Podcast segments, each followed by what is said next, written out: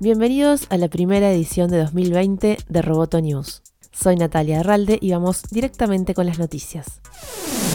Estados Unidos plantea nuevas limitaciones a Huawei y según informa Reuters, busca impedir que la empresa china tenga trato con firmas extranjeras que fabriquen productos con software o tecnología de Estados Unidos. El reporte de Reuters señala que las fabricantes no estadounidenses que quieran mantener su relación con Huawei tendrán que solicitar a Estados Unidos una licencia especial. Este mes, The Wall Street Journal reveló el supuesto acceso que tiene Huawei a puertas terceras informáticas en operadoras de todo el mundo, mientras que el gobierno de Estados Unidos acusó a Huawei de conspiración para robar secretos comerciales de empresas estadounidenses.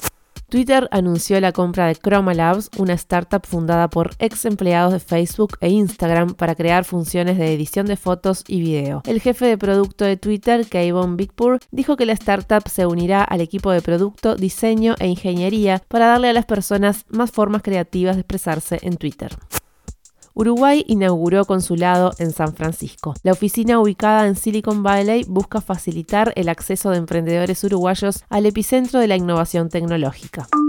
La idea general, digamos, o sea, el paraguas es presentar al país como un país tecnológico.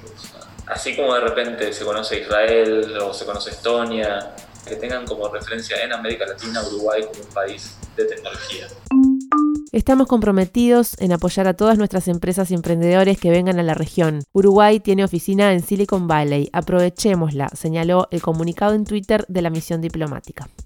Colombia dio un ultimátum a Facebook para que antes del 14 de junio adopte medidas de seguridad que protejan los datos personales de más de 31 millones de usuarios en el país y eviten el acceso no autorizado, la adulteración y el uso fraudulento de la red social. La Superintendencia de Industria y Comercio dijo en un comunicado que Facebook Colombia realiza una actividad que involucra el tratamiento de datos personales. Una empresa tan determinante en la ciberseguridad del mundo como lo es Facebook, en razón de la cantidad y calidad de información que maneja, tiene el deber de ser más que diligente en el tratamiento de datos a fin de garantizar la protección de las personas y su privacidad, expresó el organismo.